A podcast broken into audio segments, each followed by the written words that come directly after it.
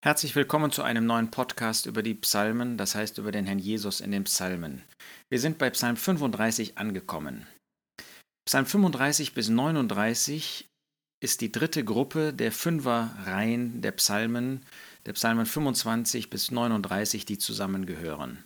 Die ersten fünf sprechen von der Befreiung, und dem Segen und dem Frieden, der durch die Befreiung hervorkommt. Die zweite Fünfergruppe 30 bis 34 spricht von dem Weg der Erlösten beziehungsweise dem Weg der Erlösung inmitten dieser Leiden oder durch diese Leiden. Und diese letzte Fünfergruppe spricht jetzt von dem Weg der Zucht, den Gott im Blick auf den künftigen gläubigen Überrest der Juden geht, wählen wird.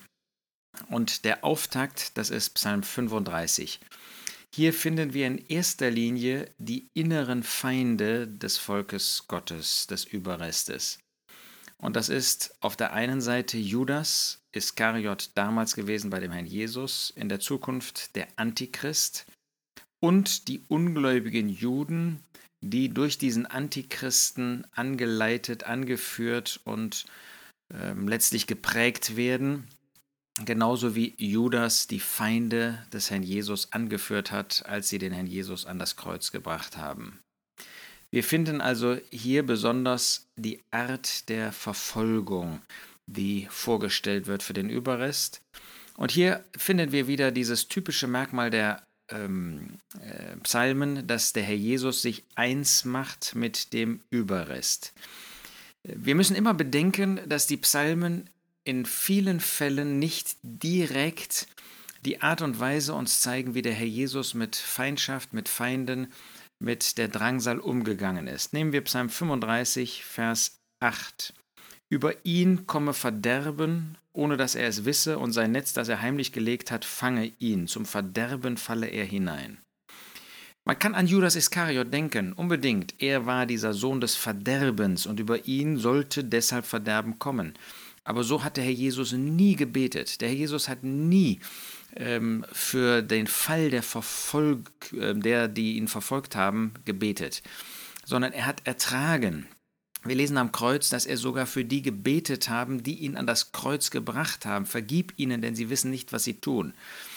Ähm, das ist bei dem künftigen Überrest anders. Und das ist nicht geistlich Schwachheit, was sie dann zeigen werden, wenn sie darum bitten werden, wie hier in diesem Vers 8, dass das Verderben über den Sohn des Verderbens kommt. Komme, dass der äh, künftige Judas Iskariot, also der Antichrist, dieser falsche König, dieser falsche Prophet, dieser böse König, äh, dass er im Verderben gefangen wird. Warum nicht? Warum ist das nicht falsch? Warum ist das nicht ungeistig, sondern warum ist das genau richtig?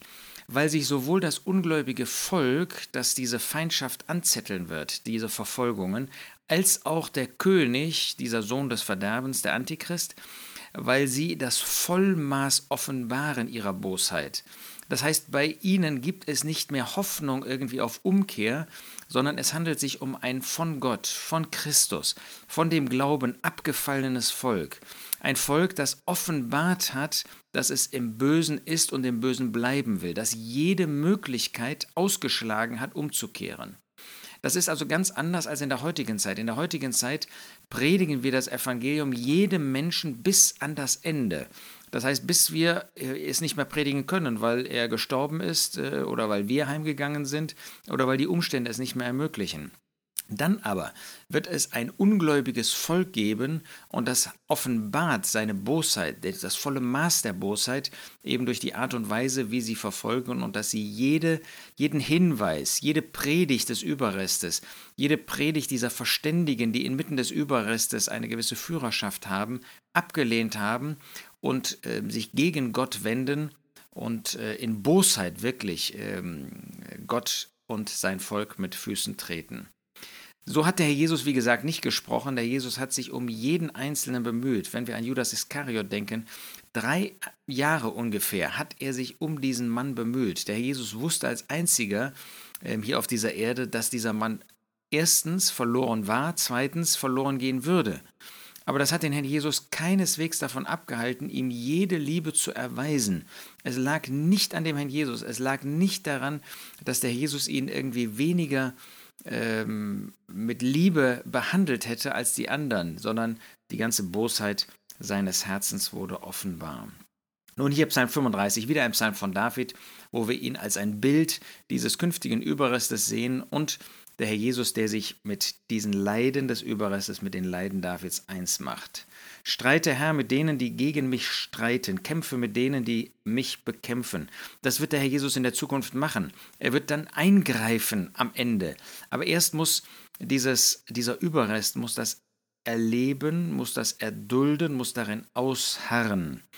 Ähm, trotzdem ist es recht, dass sie dann auch rufen, ergreife Tartsche und Schild und steh auf zu meiner Hilfe. Der Herr wird das tun, er wird aufstehen, er wird kommen. Einmal um den Antichristen, das ungläubige Volk und den römischen Kaiser, die römischen Heere, Offenbarung 19, zu besiegen. Zweitens dann auch den Assyrer, der das Volk belagern wird, der Jerusalem belagern wird. Der Herr wird dann als der Held, als der Kriegsheld erscheinen.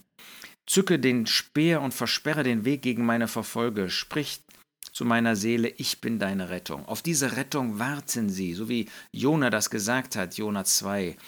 Ähm, auf deine Rettung warte ich. So wird dieses Volk, das gläubige Volk darauf warten. Lass beschämt und zu Schanden werden, die nach meinem Leben trachten. Lass zurückweichen und mit Scham bedeckt werden, die Böses gegen mich ersinnen.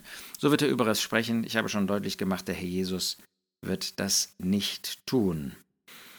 Vers 9, die Folge, nachdem äh, David gebetet hat über ihn, diesen falschen, bei ihm vielleicht auch Ahitophel komme verderben. Und meine Seele wird frohlocken in dem Herrn, sie wird sich freuen in seiner Rettung. Da war noch keine Rettung für David, da wird noch keine Rettung für den Überrest sein, und doch werden sie sich dieser Rettung erfreuen, weil sie auf den schauen, der ihnen Rettung geben wird. Sie erwarten den Herrn Jesus, der zu ihrer Rettung kommen wird und sie nehmen diese Rettung vorweg, obwohl die Umstände noch gar nicht geändert sind. Das ist irgendwie auch vorbildlich für uns. Wir sehen schwierige Umstände, wir sehen Not, wir sehen Probleme. Sind wir auch solche, die im Glauben die Rettung schon sehen und im Gebet vorwegnehmen, dass wir wissen, der Herr wird Rettung schaffen, wie auch immer. Wir haben keine Zusage, dass er uns gesund macht. Wir haben keine Zusage, dass er ähm, Liebe Angehörige gesund macht, vielleicht den Ehepartner, vielleicht die Kinder, vielleicht die Eltern. Und doch wird es Rettung sein. Denn derjenige, nehmen wir mal an, der krank ist, wenn er in der Herrlichkeit bei dem Herrn ist, ist das keine Rettung? Ist das nicht ein Herausretten aus diesen elenden Umständen und dass er nicht noch länger, noch weiter damit äh, zu kämpfen hat? Und ist es nicht auch für denjenigen, der sich um diesen Kranken bemüht? Natürlich ist das mit Trauer verbunden, aber der Herr ist doch da und er rettet und er hilft in diesen Umständen.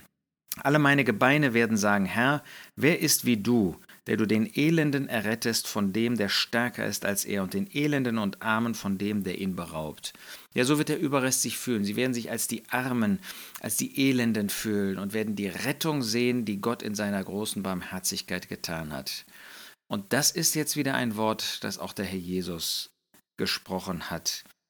Er, hat, er war dieser Elende, wie wir ihn in den Psalmen immer wieder finden, der, der freiwillig in unser Elend gekommen ist, das menschliche Elend, äh, das hier auf dieser Erde war. Und er war bereit, diesen Weg zu gehen, diesen Weg der Schmach und der Schande. Und Gott hat sich über ihn erbarmt. Er hat ihn gerettet. Was für eine wunderbare Rettung. Dürfen nicht auch wir das sagen und mit dankbaren Herzen wirklich sagen, der Herr hat uns gerettet.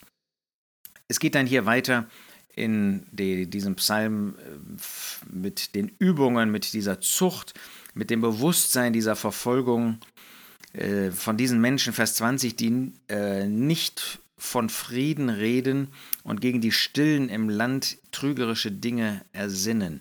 Gerade die, die sich gar nicht auflehnen, die gar nicht rebellieren, auch sie werden von ihnen niedergemacht werden. Vers 21, sie haben ihr Maul gegen mich aufgesperrt, sie haben gesagt, ha, ha, ha, ha, unser Auge hat es gesehen. Ist das nicht, was dem Herrn Jesus begegnet ist? Hat er nicht genau das erlebt und war trotzdem treu? So wird das der Überrest erleben. Und so dürfen auch wir ähm, dürfen auch wir ausharren und auf den Herrn vertrauen. Wie er am Schluss dann auch sagt, Vers 27, lass jubeln und sich freuen, die gefallen haben an meiner Gerechtigkeit. Und lass sie stets sagen, erhoben sei der Herr, der gefallen hat am Wohlergehen seines Knechtes. Er selbst wird erhoben werden, David. Er ist erhoben worden. Aber er möchte nicht, dass man ihn bejubelt, sondern dass man den Herrn bejubelt.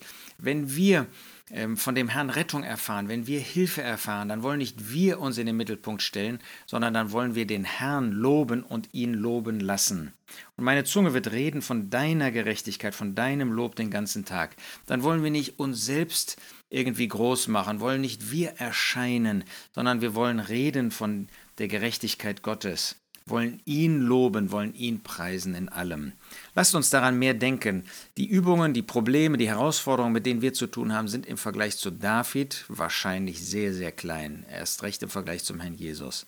Umso mehr wollen wir diese Rettungen, die wir erfahren und die jeder von uns erfährt, wollen wir benutzen, um Gott zu loben und zu preisen. Er ist es wert.